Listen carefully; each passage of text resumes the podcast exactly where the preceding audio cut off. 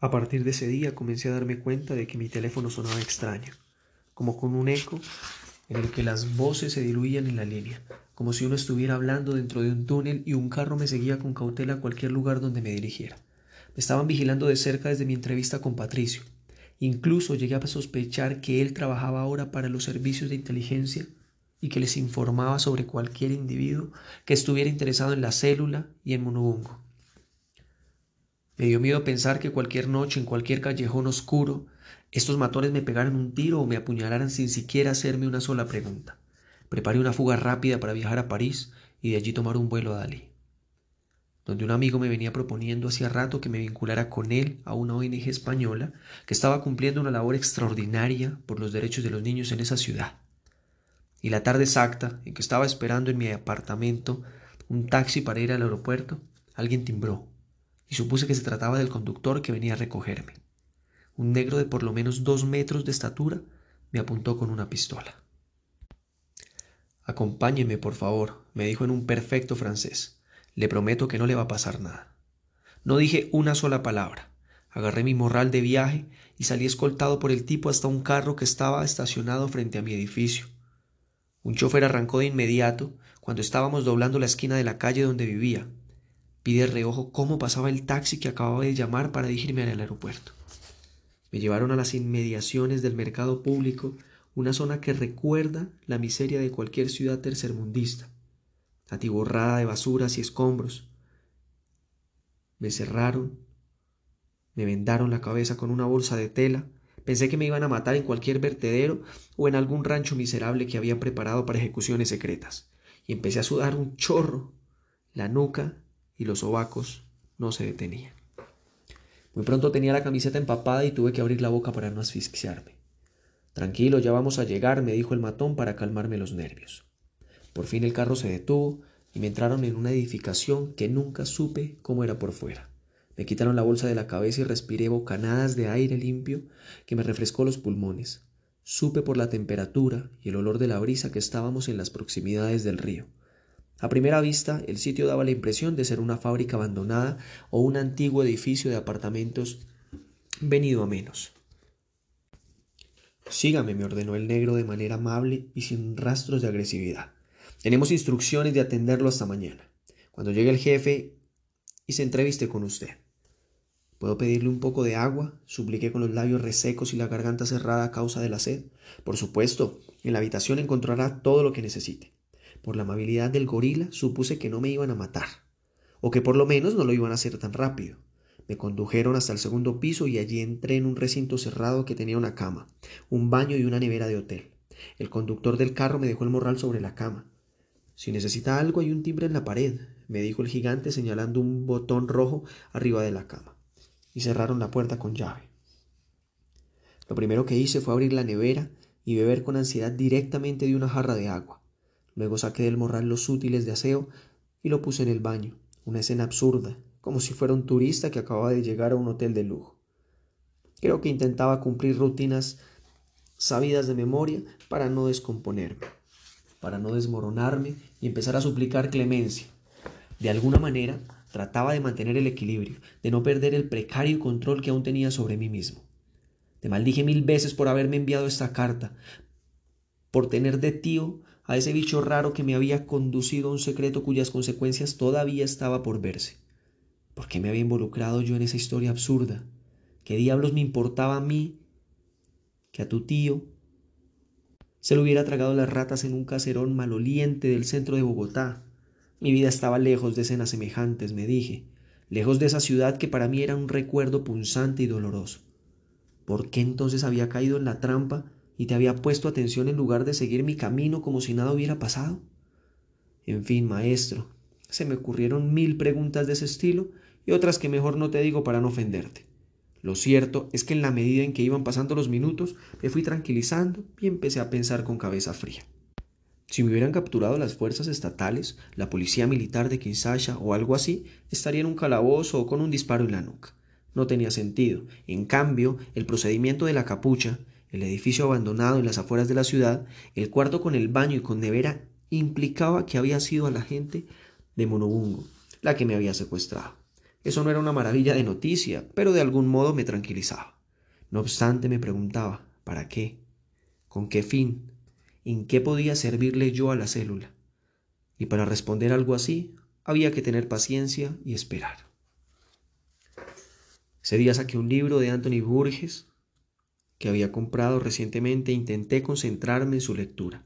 Luego me dormí unos minutos y cerrando la tarde entró el hombre que había conducido el auto, quien me dejó un plato con carne asada, arroz y un potaje de un tubérculo que aquí en el Congo llaman bujo. ¿Hasta cuándo debo permanecer en este lugar? pregunté con el ceño fruncido, sin miedo, con el aplomo ya recuperado. Mañana llegará el jefe y quiere entrevistarse con usted muy temprano, me contestó él con amabilidad. ¿Cuál jefe? No estoy autorizado para darle ninguna información. Tenga paciencia. Es cuestión de pocas horas. No es muy agradable estar encerrado aquí, dije paseando la vista por la habitación. Nos tocó adelantar el operativo porque escuchamos que usted salía ya para el aeropuerto. Teníamos su teléfono intervenido. ¿Desde mi visita a Patricio? Es mejor que hable mañana con el jefe. Que pase buena noche. Y salió sin decir nada más. Comí con avidez, volví a tomar agua de la jarra, leí un rato más y me recosté a intentar dormir. No lo logré. Me llegó a la memoria la historia de la joven que había muerto en mis brazos su mirada transparente, su piel rozagante, su juventud virginal. ¿Por qué? ¿Porque no había parado yo en la Fundación Santa Fe para que le dieran aire y le prestara los primeros auxilios? ¿Cómo era posible que hubiera jugado en esa forma tan irresponsable con la vida de un adolescente que necesitaba en ese momento de mi buen criterio y de mi audacia? ¿Me recordaría el novio como el asesino de su novia, el tipo que había intervenido de repente para asfixiarla y asesinarla? Si ahora, después de tantos años, se encontrara conmigo por la calle de manera desprevenida, sin planearlo, ¿reconocería mis ojos, mi boca, mis manos criminales? Ese joven habría necesitado tratamiento psiquiátrico para recuperarse. ¿Para poder rechazar su vida? ¿Sería necesario que la rehiciera? La veía en las noches antes de dormir, como me sucedía a mí. La escuchaba, sentía los estentores de su cuerpo agonizante. Al fin pude quedarme dormido un par de horas a la madrugada, cuando de pronto se abrió la puerta y entró un hombre de raza negra, de estatura mediana, pasado de peso, con una ligera barriga, abultándole una camisa barata, con un rostro de maestro de escuela bonachón y con unos lentes redondos que le daban un aire de docto y académico. Se sonrió apenas me vio, se sentó en el borde de la cama y me dijo en un perfecto español en un tono de voz pausado y afectuoso, como si yo fuera su hijo o su sobrino preferido. No sabe la alegría que me da conocerlo. No pregunté lo que ya sabía, o mejor lo que intuí con solo ver a Dongo Mubungo, alias Pablo, el discípulo de Rafael encargado de difundir la buena nueva, el nuevo mensaje que librará a la humanidad de su esclavitud milenaria. Lamento mucho si esto parece un secuestro, dijo en el mismo tono de afecto familiar y con una sonrisa melancólica cruzándole su rostro bonachón. Nos toca tener estrictas medidas de seguridad para evitar sorpresas, pero no quería que se fuera sin antes conocerlo. No todos los días puedo conversar con un colombiano cercano de la causa. Así dijo, la causa, como si estuviera hablando de una revolución política ligada a los movimientos de la izquierda latinoamericana. Tengo entendido que es amigo de Vicente, el sobrino del maestro a quien él tanto quería. La expresión de Munubungo era así, dicha con un profundo fervor, como si estuviera hablando de Jesús y no de tío alucinado y medio loco. Las mayúsculas eran evidentes y la mezcla de discurso no era fácil de asimilar, un punto medio entre la revolución cubana y el cristianismo de la teología de la liberación. Hemos sido amigos desde niños, sí, afirmé mientras terminaba de sentarme en el camastro. Me enteré de la muerte de Rafael en una larga carta que él me escribió. Él era más que una persona común y corriente. Era un iluminado, un mensajero de los nuevos tiempos. Monobungo hablaba con tristeza, mirando el piso, con un cierto cansancio que reflejaba los rigores de su lucha. Sin él no habríamos podido encontrar el camino solos. ¿Me habla en términos religiosos, como si estuviera refiriéndose a un Mesías? Lo es. Durante muchos años recorrí varios países del tercer mundo buscando ayuda. Permitir liberar del yugo a los oprimidos, construyendo hombro a hombro con ellos un nuevo futuro, un nuevo mundo. Mi misión de sacerdote así me lo indicaba. ¿Y sabe qué fue lo único que encontré? Desilusión, rabia e impotencia. Y no me estoy refiriendo a que fuera difícil luchar para desde mi fe liberar a aquellos que desde siempre están subyugados y aplastados. No, Sebastián, me refiero al odio que se genera en el otro cuando uno lo ayuda, cuando uno le tira una mano para rescatarlo. Ser solidario es la mejor manera de decirle al otro que uno es superior, que es más fuerte, que está mejor preparado para la vida. Por eso despierta no solo suspicacias, sino rencores muy profundos, envidias, resentimientos. Supongo que ya lo habrá comprobado en repetidas ocasiones. Basta prestarle un dinero a alguien o apoyarlo moralmente para que el otro tarde o temprano lo deteste y hable mal de usted a la primera oportunidad que tenga. El refrán popular en este caso de una sabiduría muy acertada. ¿Qué favor le habré hecho yo a fulano para que me odie tanto? Sí, infortunadamente es cierto. Somos animales desagradecidos, resentidos, ruines, y esa era la razón por la cual yo nunca fui feliz. La imagen de sacerdote imbécil y aborrecido por sus feligreses me deprimía hasta las lágrimas, hasta que llegó el maestro y nos enseñó no la piedad ni la conmiseración, sino la astucia, la lucha, el enfrentamiento directo con la opresión. Desde entonces no siento compasión, sino que le exijo al otro que se una a nosotros, que dé la pelea por su liberación, que no permita que lo sigan aplastando y humillando más. No pretendo ser un hombre caritativo, sino un hombre estratega militar. Y ahora no solo me aprecian y me respetan, sino que saben que tengo razón, que no hay otra salida, que ya se acabó el tiempo de las oraciones y los lamentos.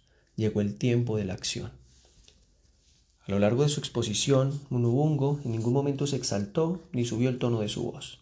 Todo esto lo dijo con cierta nostalgia, con resignación, mirando el piso de esa habitación secreta donde estábamos él y yo sentados en un camastro metálico donde muy de vez en cuando levantábamos los ojos para contemplarnos cara a cara, como si nos diera miedo esa mirada directa, como si prefiriéramos comunicarnos de ese modo, eludiéndonos, haciéndonos quites, escondiéndonos el uno del otro.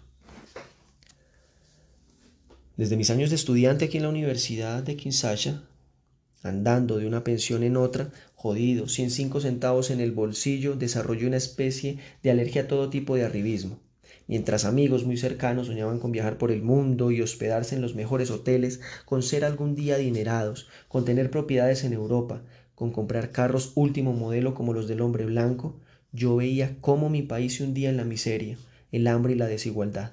Mis compañeros de pensión muchas veces no tenían literalmente con qué comer, y empecé entonces a desarrollar un desprecio visceral hacia el dinero. Mi impulso natural es a compartir la plata, a donarla, a entregársela a otros.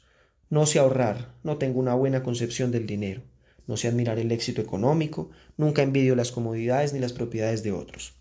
Lo mismo me sucedió desde muy joven con las mujeres. No me gustaban las universitarias ni las muchachas blancas de clase alta, ni las que pertenecían a familias adineradas. En repetidas ocasiones, al comienzo sospeché que se trataba de prejuicios míos, pero luego confirmé que se trataba de una posición muy extendida.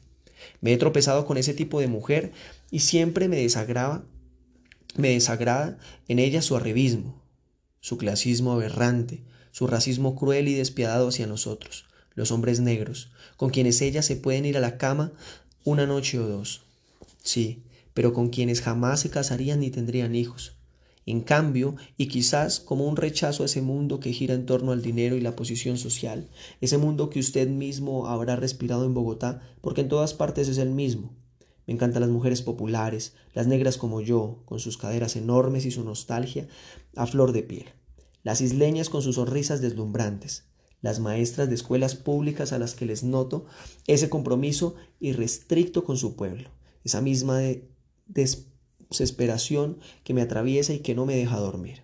Por eso he terminado muchas veces yéndome para el otro lado y metiéndome con mujeres indeseables, porque hay algo en ellas que me duele, algo humano muy profundo, que siento que me pertenece, que también es mío. Quizás por eso mismo también me gustan tanto las historias de tipos que de un momento a otro lo abandonan todo y se quedan viviendo entre pescadores o campesinos humildes, con una camiseta rota y unos pantalones descosidos. De ahí la fuerte impresión que causó en mí el maestro desde la primera vez que lo vi. Munubungo guardó unos segundos de silencio, como si estuviera evocando esa imagen de su primer encuentro con Rafael. Luego siguió hablando con ese ritmo pausado que lo caracterizaba. Entonces, si lo que yo deseo con el alma es no tener más, no escalar en la pirámide social, no relacionarme siempre en la misma línea hacia arriba, como hacen los demás. ¿Qué sentido puede tener para mí el dinero? Ninguno, la verdad, a menos que yo pueda entregárselo a la causa, donarlo, cederlo para multiplicar nuestros objetivos de justicia y liberación. Si algo me ha enseñado el Maestro, es que todo esto es un sueño, ilusión sobre ilusión, y que la única realidad, el único sustrato que vale la pena defender es la potencia espiritual de la vida, esa fuerza avasalladora que trasciende toda materialidad. Monobungo levantó los ojos y suspiró mientras miraba el techo de esa habitación clandestina. Antes me la pasaba buscando dinero para mis obras de caridad. Continuó hablando ese discípulo rebautizado como Pablo. Tenía que asistir a comidas elegantes y entrevistarme con empresarios exitosos y terratenientes. No hay mayor asco que el que nos produce ese tipo de personas adineradas, que sienten un extraño placer en pisotear a los otros, en despreciarlos, en humillarlos. Me criticaba todo el tiempo por sentir ese odio creciente dentro de mí, pero no lo podía evitar los bares elegantes, los restaurantes costosos, los almacenes selectos, todos esos lugares que los ricos suelen visitar para hacer alarde de su bienestar y de su pretendida superioridad, me daban mareo, me repugnaban de una manera visceral, automática. Ahora, ese desprecio que antes me angustiaba alimentaba mi lucha, me fortalece, me es útil. Ya no tengo que arrodillarme para pedir limosna, para suplicar una ayuda o para explicar los problemas de salud de una comunidad entera. Ahora planeo golpearlos donde más les duele, los presiono, los destruyo y siento un alivio tremendo al hacerlo. Munobungo se quitó los lentes y empezó a limpiarlos con la punta de su camisa. Ese gesto parecía otorgarle un aire inofensivo. Yo seguí escuchándolo sin mirarlo de frente. Lo más detestable del sistema en el que vivimos es que corresponde a nuestros instintos más primitivos. Sobreponerse, dominar, aplastar, devorar son comportamientos que practica cualquier fiera salvaje. Enseñarle a un joven a que tenga éxito y se pare sobre los hombros de sus compañeros es fácil, porque en la raíz más profunda de su psique animal está esa formación. Lo difícil sería enseñarle lo contrario, solidaridad, afecto, igualdad, tolerancia. Nuestro sistema es bárbaro. Les enseña a nuestros muchachos a competir, a clavarles los colmillos a sus compañeros. Es el opuesto de una auténtica civilización.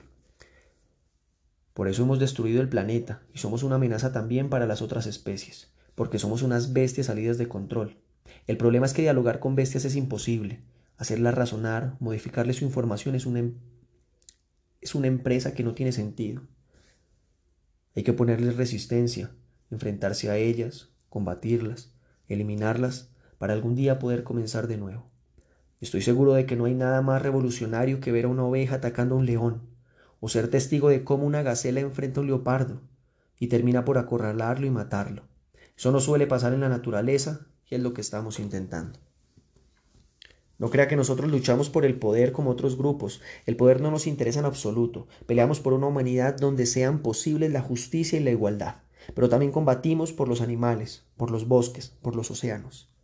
Hemos comprendido que somos una especie peligrosa, dañina, corrupta y que con frasecitas y conferencias y publicaciones de libros no vamos a provocar en nuestros enemigos sino risas. Hay que enfrentarse a ellos y al menos morir con la conciencia tranquila de que nos negamos a ser idiotas útiles. Si lo piensa con cuidado, se dará cuenta de que el verdadero cristianismo está muy cerca del anarquismo. Nos han vendido la idea de que el anarquista es un ser rebelde que está contra todo y contra todos. Nada más falso. El anarquista no quiere recibir ni dar órdenes, no quiere estar por encima ni por debajo de nadie. Quiere igualdad siempre. Y quiere Cristo. ¿Un revolucionario? ¿Un profeta que deseaba liberar al pueblo judío en contra del imperio romano?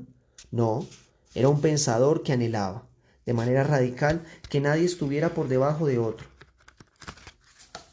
Que nadie se arrogara el derecho de sentirse superior a otros y que terminara oponiéndolos, explotándolos, esclavizándolos. ¿Se rodeó Jesús de prestamistas, comerciantes y aristócratas? No, estuvo rodeado de pescadores humildes, carpinteros y prostitutas. ¿Y no dijo acaso que era más fácil que un camello pasara por el ojo de una aguja a que un rico entrara al reino de los cielos? ¿A qué se refería con esa frase tan dura y excluyente? A que su mensaje liberador no lo podían entender quienes aplastaban y oprimían a los demás, sino los del bando contrario, los que no tenían con qué comer, los que pasaban necesidades y angustias, los que carecían de un techo seguro para dormir. Por eso un auténtico cristiano está muy cerca del anarquismo y encuentra en él quizás el último humanismo posible.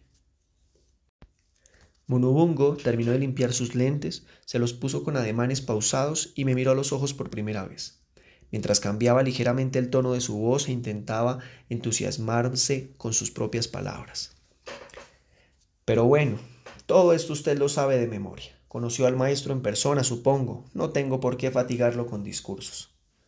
Sí, significó mucho para mí cuando lo conocí. Leí con Vicente, su sobrino, libros que él nos recomendó cuando éramos muy jóvenes. Así era él. Cambiaba la vida de los que tenían la fortuna de tropezárselo en el camino. Hubo un silencio de pocos segundos. Munubungo se puso de pie y dio unos pasos por la habitación. Continuó hablando con el, cariño con el ceño fruncido, como si estuviera haciendo un gran esfuerzo para concentrarse. Lo que quiero ahora es explicarle la razón por la cual tuvimos que interceptarlo y traerlo a este lugar. Después de su visita al taller de Patricio, uno de nuestros hombres, perteneciente al Frente Lobumba, se enteró de que los servicios de inteligencia del Congo lo ficharon a usted y decidieron detenerlo e interrogarlo. Y sabemos lo que eso significa. Así como lo pueden soltar con facilidad y creerle sus declaraciones, lo pueden también enterrar en un calabozo el resto de la vida que le queda. ¿Ellos eran los tipos que me vigilaban estos días? Sí. El hecho de que hubiera hablado con Patricio, un hombre que ahora no está con nosotros, pero que tampoco nos ataca ni nos denuncia, más su pasaporte colombiano, los intrigó hasta el punto de sospechar si no sería usted uno de los enlaces entre Proyecto Apocalipsis y la célula. ¿Y por qué no detienen a Patricio y lo interrogan? Ya lo hicieron muchas veces. A él lo protege ahora una organización internacional de derechos humanos. No les queda fácil arrestarlo ni desaparecerlo. Prefieren mantenerlo bajo vigilancia estricta. Y ahí caí yo sin saber nada. Exactamente. Pensaban detenerlo en el aeropuerto, cuando se dispusiera a salir del país. Su pasaporte es ahora su condena. La única posibilidad que tiene es seguir nuestras instrucciones. ¿Qué instrucciones? Cambiaremos su aspecto y su identidad. Sabemos que viaja usted a Bombay. Le hemos conseguido un tiquete en otra aerolínea con su nuevo nombre, Arnulfo Gómez Prieto. Un nombre común y corriente en cualquier país de América Latina. Su pasaporte es ahora de Costa Rica. Debe cortarse el cabello a ras y ponerse un bigote postizo. Eso es todo. Le tomaremos la foto y en pocas horas le tendremos su documentación lista y su tiquete aéreo en orden. ¿Pero por qué hace esto? No quiero, no quiero que alguien que estuvo cerca del maestro, así sea tangencialmente, termine torturado y con un tiro en la nuca en una de las prisiones de mi país. Recuerde que aquí somos expertos en masacres y genocidios. El nombre de Mobutu ensuciará para siempre a mi pueblo. No deseo nada parecido para usted. Sé que lo único que le interesa por ahora es informarse, leer, pensar, tal vez escribirle a su amigo de quiénes somos nosotros y cómo actuamos. Pero más adelante, quién sabe, lo tengamos de nuestro lado y entonces nos será muy útil un hombre de sus características. No sé nada por ahora, dije aceptando mi confusión, pero le agradezco lo que está haciendo por mí. No se hable más, empecemos ya. Para ahorrarte más descripciones, maestro, te diré que me corté el pelo a la manera militar.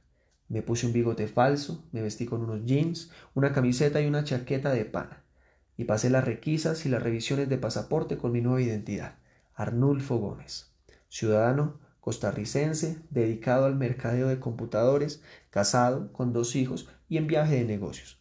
No tuve ningún inconveniente y llegué a Madrid. Hice conexión con un vuelo de Iberia a Delhi y de allá a Bombay, en un vuelo local atiborrado de peregrinos que iban a cumplir una especie de promesa a los templos de sus creencias. Y aquí estoy, Vicente, escribiéndote desde el hotel donde estoy hospedado ahora y mandándote esta carta, que en realidad comencé a escribir en Kinshasa, al correo electrónico que me indicaste.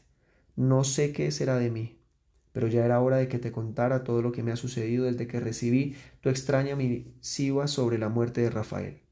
Supongo que ambos tenemos la sensación de que nos hemos subido en un tío vivo cuya dirección no podemos controlar. Espero que todo lo que te acabo de contar cambie en algo la percepción que tenías sobre ese asunto y que te alejes de esos sujetos para evitarte problemas de seguridad que incluso pueden poner en riesgo tu vida. Como no tendré dirección fija, escríbeme este correo, al menos por ahora. Bueno, viejo, no dejes de leer estas páginas con calma y con la certeza de que son productos de este afecto puro que nos ha unido desde nuestros más remotos años infantiles. En tránsito, como siempre, Sebastián.